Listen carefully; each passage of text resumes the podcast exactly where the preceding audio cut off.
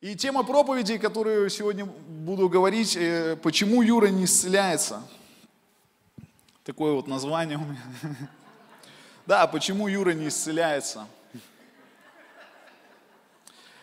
Чтобы вы поняли, Юра это парень у нас в команде, он не так давно пришел в центр, у него были сломаны две пятки, как бы, ну, и э, они были сломаны, пока он выпивал, как бы где-то плавал, и он не занимался лечением, как бы, и пришел, пятки срослись, видимо, непонятно как, и пятки болят, как бы, ну. И ребята за него молятся, а Юра не исцеляется, как бы, ну. И сегодня вот некоторые факты об исцелении, я думаю, Бог будет открывать, и я хочу, чтобы вы ну, их узнали. Ну и перед тем, как мы до этого доберемся, хотел бы немного рассказать о себе. В 10 или в 12 лет э, моя бабушка, она была педагог, учитель математики, подошла ко мне, это моя любимая бабушка, говорит, «Ми- Михаил, слушай, тебя бы вообще в идеале покрестить надо, давай мы с тобой одну молитву прочитаем, как бы, ну, она была православная, я так думал. Мы с ней прочитали молитву покаяния, она надела крестик, говорит, осталось себя покрестить в церкви, и все как бы будет классно. Но Меня покрестили в церкви, после чего бабушка сказала, все, что я должна была сделать, я сделала. И через короткое время ее не стало, она ушла к Господу. Я потом это все осознал и понял, что было. Как бы, ну, ну вот с этого времени в жизни что-то стало происходить, и э, вот это что-то, как бы, оно из разряда сверхъестественного. И хотел бы сейчас с вами прочитать одно местописание, и попрошу, ребят, можно, да, вот пока мы читаем, вынести реквизит. Я просил реквизит подготовить. Давайте откроем Бытие, 28 главу, с 9 по 17 стих прочитаем. Яков же вышел из Версавии и пошел в Харан. И пришел на одно место и остался там ночевать, потому что зашло солнце. И взял один из камней того места и положил себе изголовьем и лег на том месте. И увидел во сне, вот лестница стоит на земле, а верх ее касается неба. И вот ангелы Божии восходят и не сходят по ней. И вот Господь стоит на ней и говорит, «Я Господь, Бог Авраама, отца твоего, и Бог Исаака. Не бойся, землю, на которой ты лежишь, я дам тебе и потомству твоему. И будет потомство твое, как песок земной, и распространишься к морю, и к востоку, и к северу, и к полудню, и благословятся в тебе и в семени твоем все племена земные. И вот я с тобою, и сохраню тебя везде, куда не пойдешь, и возвращу тебя в сию землю, ибо я не оставлю тебя, доколе не исполню того, что я сказал тебе. Яков пробудился от сна и сказал, истина, истинно Господь присутствует на месте сем, а я не знал. И убоялся и сказал, как страшно сие место. Это не иное, что как дом Божий, это врата небесные. Аминь. На этом мы остановимся. И предыстория у этой, э, вот у, у этой всей истории, э, Яков был верующий человек, понял, что он как бы второй после брата своего Исава и решил как бы, ну, принять благословение хитростью, обманул отца и кинул брата, и чудным образом принял благословение в свою жизнь. И после чего брат узнал, он в сердце свое положил убить этого мерзавца, как бы, Яков убежал. И когда Яков убежал, как бы случилось вот это событие, он спал, и он во сне увидел, э, ну, чудо Божие, лестница. У нас сегодня лестница до небесного. Просто некоторые говорят, не увижу, не поверю, как бы, вот лестница. Кто-то должен сейчас поверить нам. И ангелы Божьи сходят, не сходят по ней.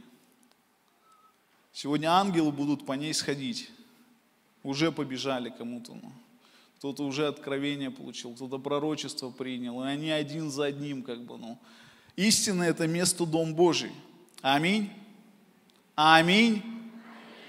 Давайте не будем сомневаться, церковь это Дом Божий. Ну. И здесь происходят чудеса, и Господь, Он здесь. Аминь. Так вот, смотрите, когда я с бабулей своей прочитал вот эту молитву покаяния, я прочитал ее не потому, что я ну, поверил в Бога, а потому что бабулю любил, как бы, ну.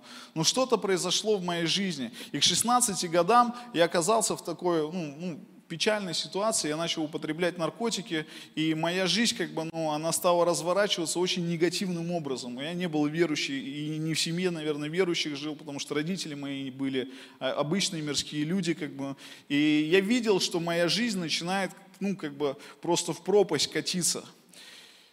И именно в то время ко мне подошел ангел Божий и сказал такие вещи, Михаил, в 20 лет у тебя будет нормальная жизнь, ты не будешь ни пить, ни курить, ни, ну, ни, ни колоться, ни, ни употреблять наркотики, как бы, ну.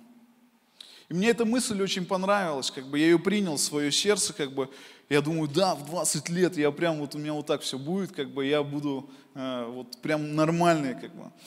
Проходит еще несколько лет, и вот мне 19, у меня отбирают водительское удостоверение из-за того, что я отказываюсь проходить экспертизу, меня там врасплох застали, как бы, ну, и потом еще несколько раз меня застали врасплох, и временное удостоверение отобрали, там, с судов там накрутили.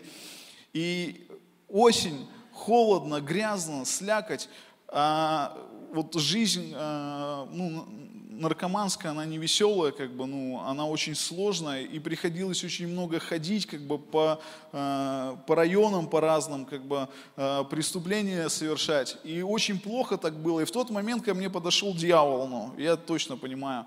И он стал говорить, и такие вещи говорить, ну, слушай, ну, ты говорил тогда. А я как-то, когда поверил в то, что в 20 лет у меня прям жизнь поменяется, как бы, ну, а, я еще кому-то об этом рассказывал, говорю, в 20 у меня вот так будет, как бы, меня просто эта мысль вдохновила в 16, как бы, в 20 вот так будет. И а, вот он подошел, и мне 19 лет, у меня жизнь вообще разваливается, очень все плохо было, и конец уже близок был.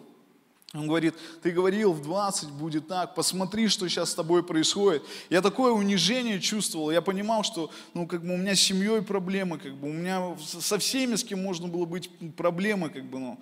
И проходит еще буквально пару недель, я в тесноте своей я Господу возвал, и каким-то чудным образом меня мать приводит э, на служение к Михаилу Михайловичу Зырянову я оказываюсь на служении, и после этого служения, ну, я оказываюсь в центре.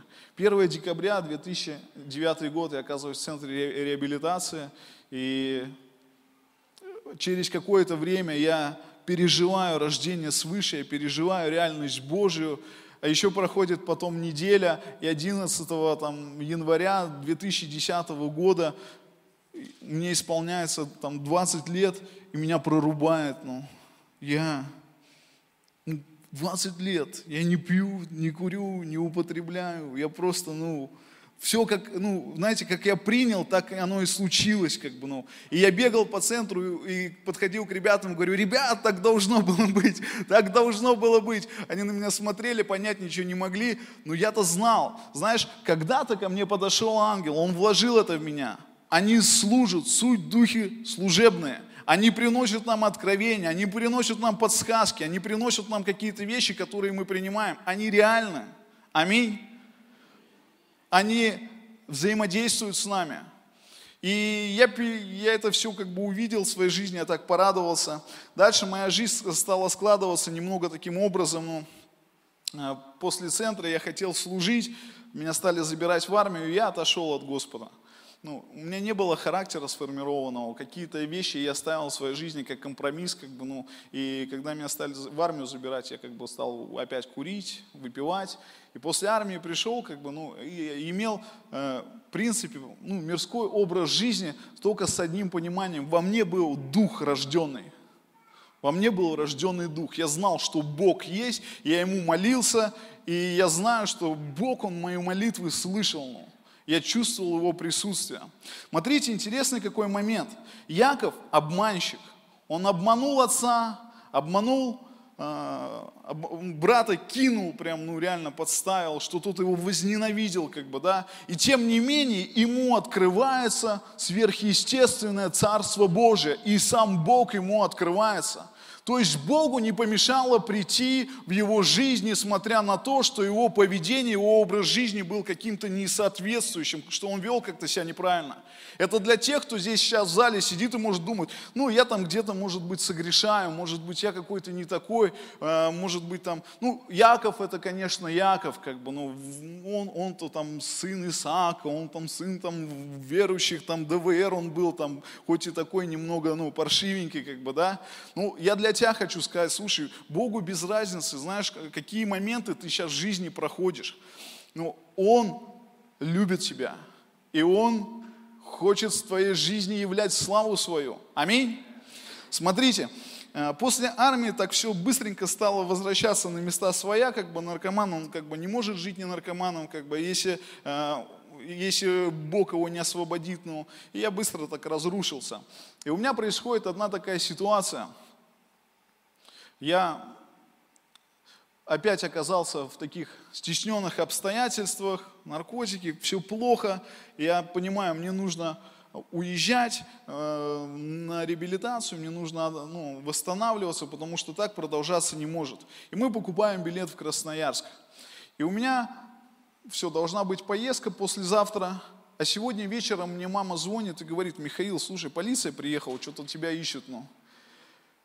И я не знаю, почему они приехали, потому что я как бы, ну, очевидных каких-то таких вещей, за которые бы меня как бы могли бы взять и прихватить, я не совершал, как бы, ну, как, ну как, не хвастаюсь, конечно, но я аккуратно совершал различные злодеяния, как бы, ну, а они приехали, как бы, ну, и вечером я приобретаю ну, наркотические вещества, как бы, ну, э, наркоман не может жить, не употребив наркотики, но он мучается, он страдает, внутри него есть, как бы, знаешь, такой голод необузданный, который его разрушает, который приводит его в состояние, что он может обманывать близких, он может обманывать там всех, как бы, друзей, знакомых, других наркоманов, ему без разницы, нету ценности человеческих отношений, но есть единственная ценность, это внутренний голод, который нужно как-то заткнуть, ну.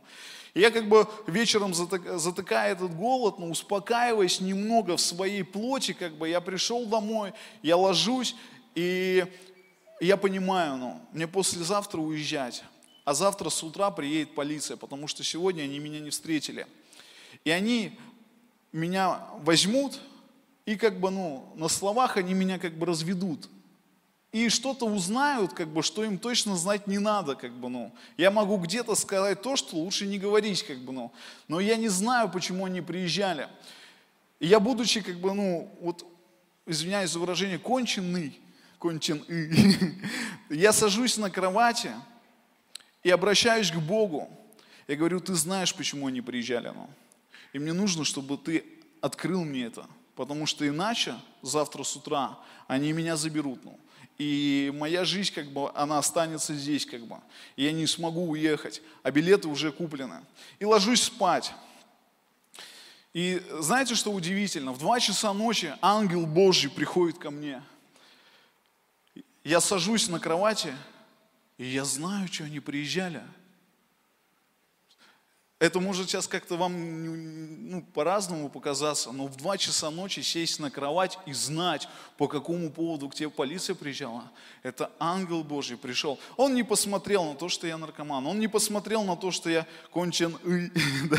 И то, что мой образ жизни, как бы я врал родителям, я врал тем. Я был Яковом, как бы. Он, может быть, даже во сне, когда мне пришел, сказал, Яков, проснись от сна твоего, у меня информация для тебя от Бога. Ну, я знал, что они приезжали.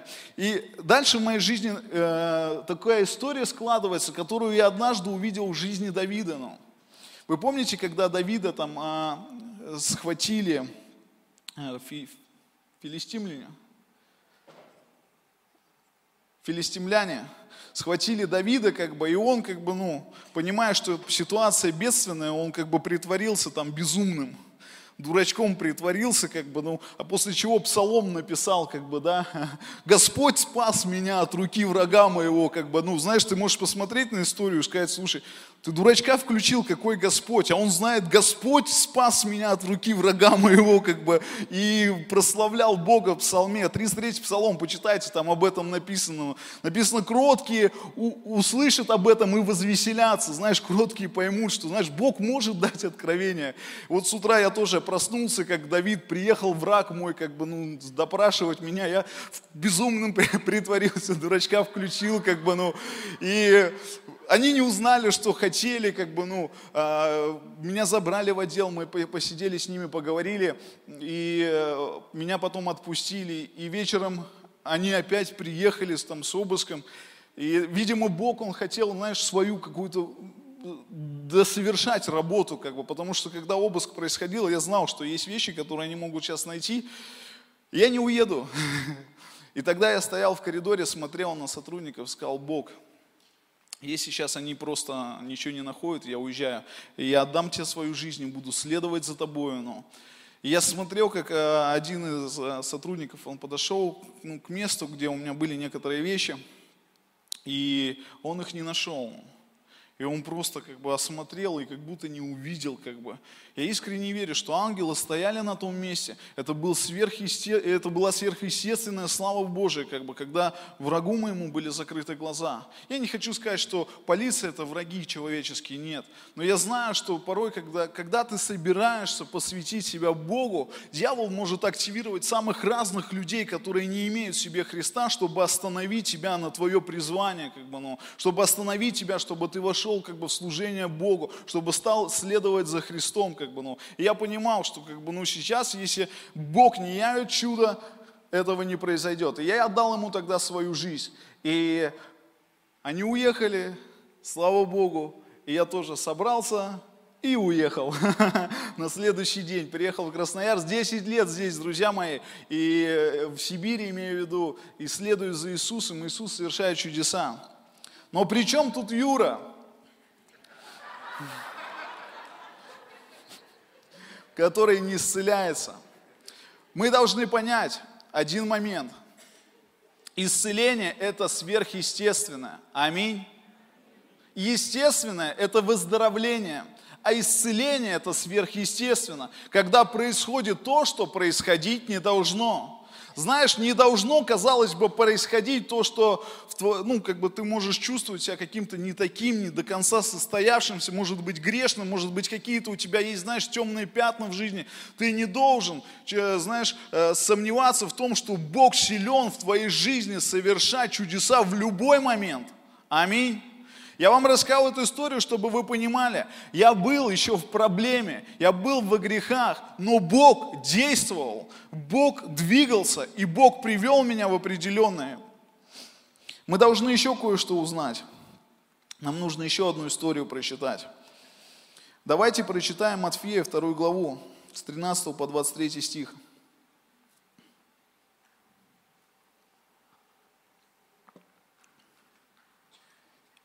Эта история, она развязывается после того, как родился Иисус. И рождение Иисуса очень нравится. Знаете почему?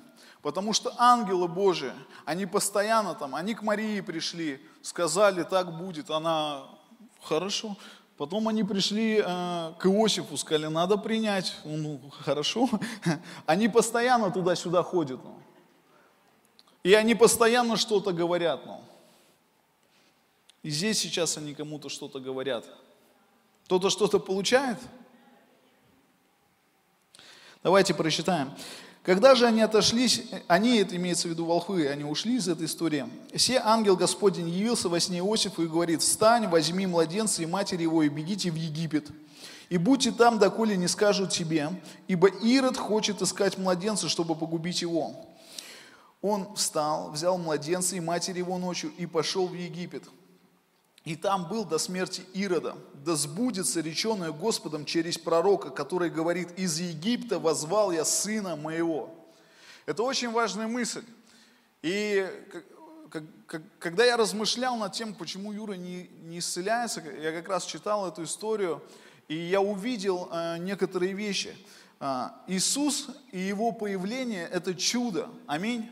Такое же чудо, как рождение свыше любого верующего человека, когда внутри нас рождается Дух.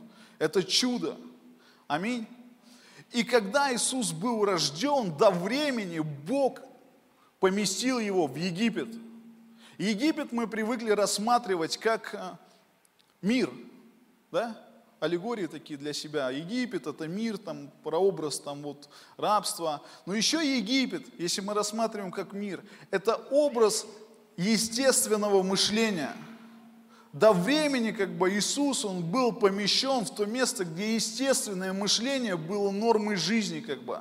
Знаешь, я так думаю, что когда внутри нас происходит рождение свыше, пока этот младенец, он возрастает внутри нас, наше сознание, оно еще находится, оно помещено вот в это, знаешь, мышление как бы естественного.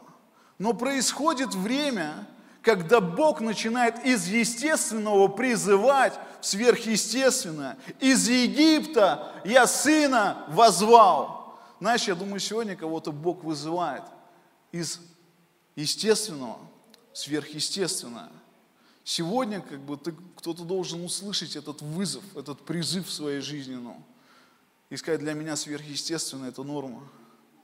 Войти в это. Аминь. Тогда Ирод увидел, э, что осмененный волхвами разгневался и послал избить всех младенцев Вифлееме.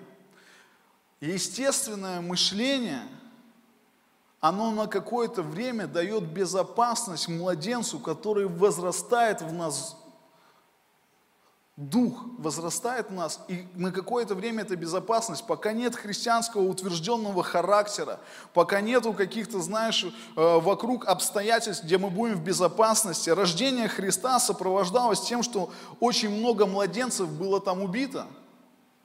Знаешь, я знаю людей, которые рождались свыше, но которые потеряли – свое рождение, которые потеряли, ну, как бы, они были, знаешь, ну, я думаю, убиты, как бы, ну, есть такое, как бы. Но люди призвания, люди веры, люди, как бы, ну, страсти, как, которые любят Бога, ну, они будут сохранены. Бог сохраняет их. Аминь. Точно так же, как Иисуса Он сохранил, и когда надо, Он его призвал. Тогда сбылось реченное через пророка Иеремию, который говорит, глаз в раме, плач, плач и рыдание. Пророчества, они осуществляются. Ну, и тогда осуществлялись, и сейчас осуществляются. Потому что мы видим, что в церковь порой приходят люди, и они потом теряются и пропадают. Я знаю людей, которые ну, ну, погибли, к сожалению, не вернувшись в церковь. Ну. Но у нас есть благословение. Смотрите, когда Иисус э, и с родителями вернулся обратно, они пошли в Назарет. 23 стих откроем сразу, чтобы сократить маленькую историю.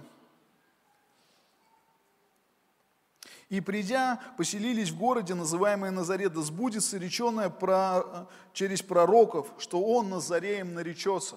Знаешь, когда нас Бог вызывает из системы э, естественного мышления в систему сверхъестественного мышления, Следующее, то, что с нашей жизнью начинает происходить, это открывается в нашей жизни назарейство. Кто не знает, кто такой Назарей, это человек, посвященный Богу.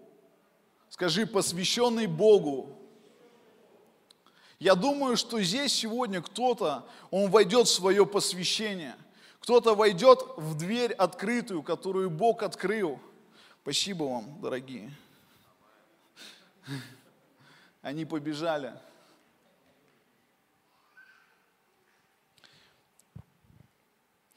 Аллилуйя. Праведник везде успеет.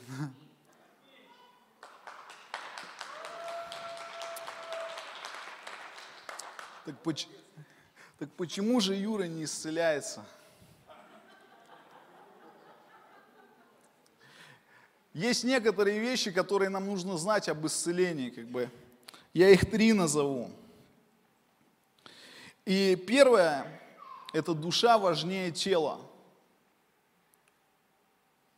Душа важнее тела. Мне довелось э, служить в реабилитационном центре в котором Бог меня поднял.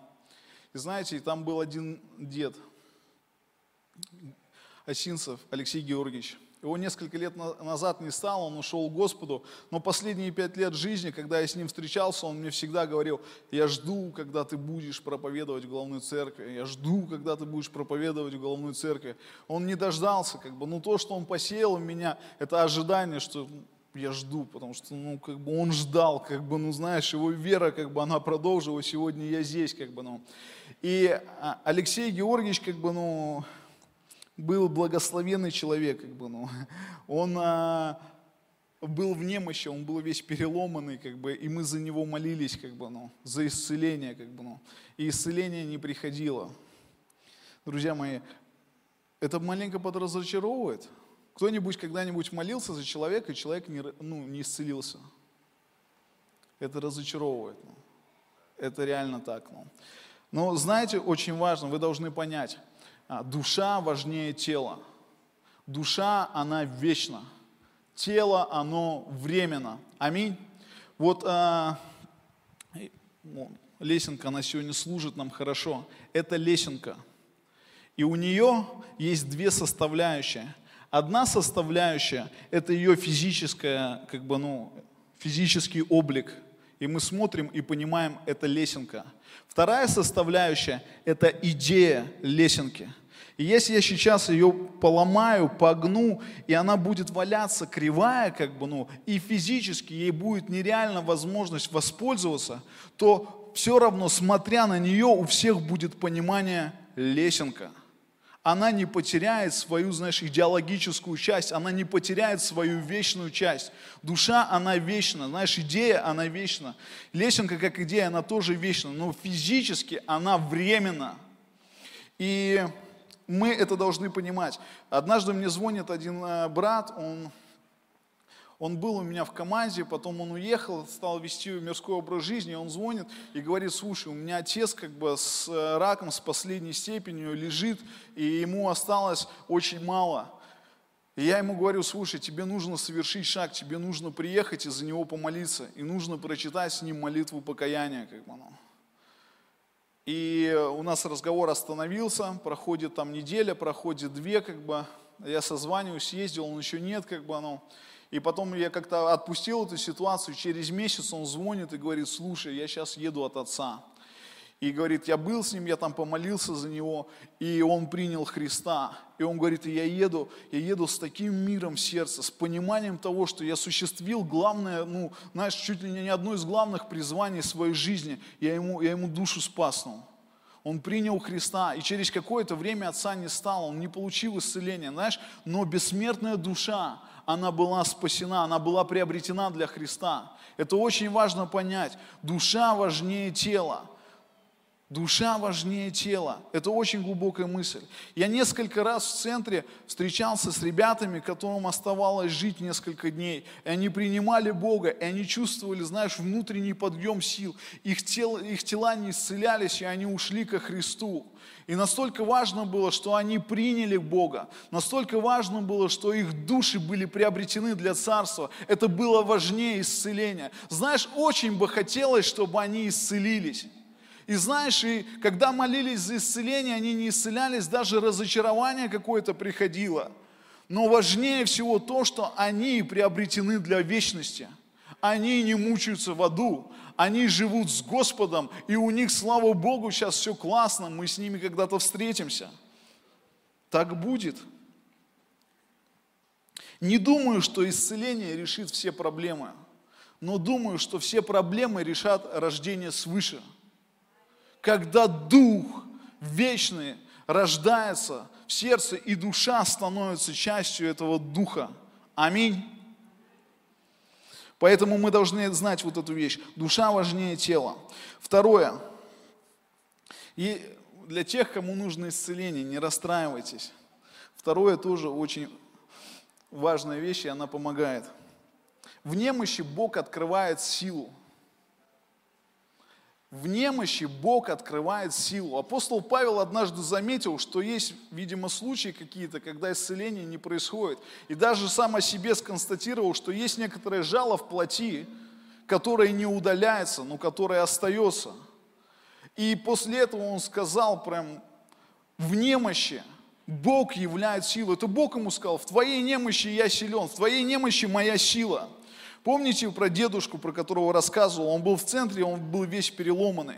Я за него молился, не, ну, может быть, тысячу раз я за него молился за исцеление, и он не исцелился. И помимо того, что я молился за его исцеление, нам приходилось там два раза в неделю как бы в бане его мыть, ну, потому что как бы он пальцы переломаны, руки переломаны, ноги переломаны, бывший мастер спорта по бегу, как бы, ну, спорт как бы в мере полезен. А, и он не исцелился. Но знаете что? Парень, который ему служил из Хабаровска, потом стал пастором. Он не из Хабаровска, он с Приморья, он поехал пастором в Хабаровск. Я стал пастором в Новосибирске. Еще брат стал пастором в Барнауле. Еще брат стал пастором в Тюмени. Они все его мыли, они все за него молились, и он не исцелился. Я думаю, что чья-то немощь стало основанием явления Божьей силы для того, чтобы чья-то жизнь, она преобразовывалась.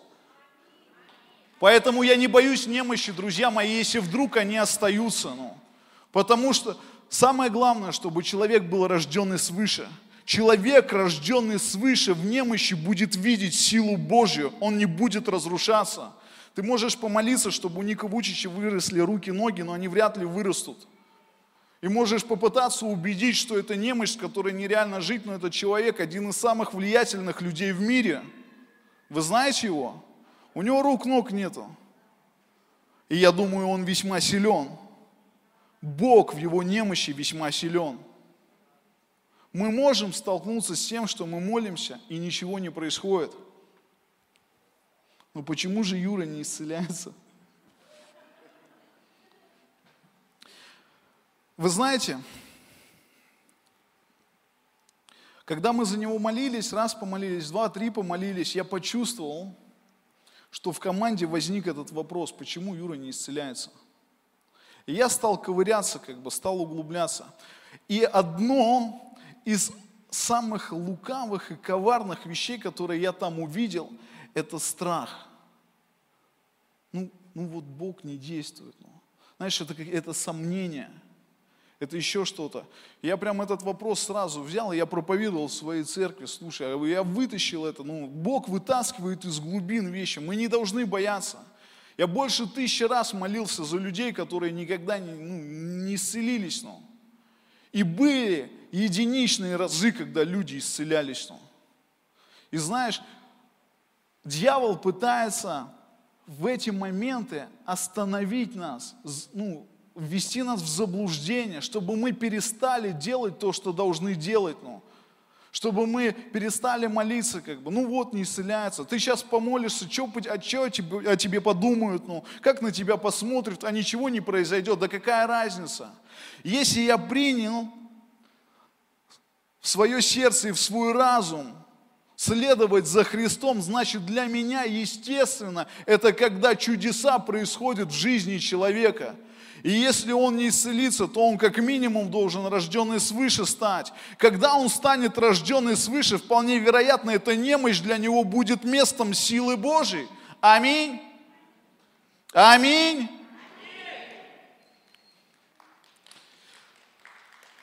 Есть люди, которые, к сожалению, не получат исцеления, но их немощи будут служить для того, чтобы слава Божья открывалась на том месте, где они находятся. Вы знаете, мы почему-то так себе где-то придумали, что ну, ну, исцеление где-то это хоп и просто. Ну, это хоп и просто тогда, когда ты созрел в Боге, когда ты состоялся. Но Царство Небесное – это сокровище, спрятанное на поле – и чтобы приобрести это сокровище, нужно отказаться от всего. Все сокровища, все богатства, все природные ресурсы, которые есть на нашей планете, если вы обратите внимание, они находятся в глубине. И чтобы до них добраться, нужно усилия приложить. Почему мы думаем, что Царствие Небесное, сокровище, самое великое этого мира, как бы оно будет дано просто? нужно в чем-то стоять, и нужно в чем-то созреть, и в чем-то нужно утвердиться. Аминь. Не отступая на то, что мы видим, не соглашаясь с тем, что естественно, ожидая сверхъестественной славы Божьей во всяком месте. Аминь. Юра, это риторический вопрос. Мне не нужно, чтобы на него ответили. Но мне нужно, чтобы слава Божия, она была явлена везде. Когда после проповеди я подошел к Юре и сказал, Юра, как бы, ну, Бог желает, чтобы ты исцелился. Он говорит, я знаю, просто все должны это принять как данность. Так будет, ну человек внутренний, он до этого, как бы, знаешь, сомневался, болтался, и просто он мне говорит, они просто должны все принять это как данность. Так будет, ну. Знаешь, когда человек внутри себя имеет это, как бы, ну, и даже если еще немощь в его теле остается, немощь, она не имеет силы. Бог в его жизни имеет силу. Аминь. Слава Господу, друзья. Самое главное – и самое ценное, то, что может произойти, самое великое чудо, это не исцеление тела, это рождение человеческого духа, рождение свыше. Аминь.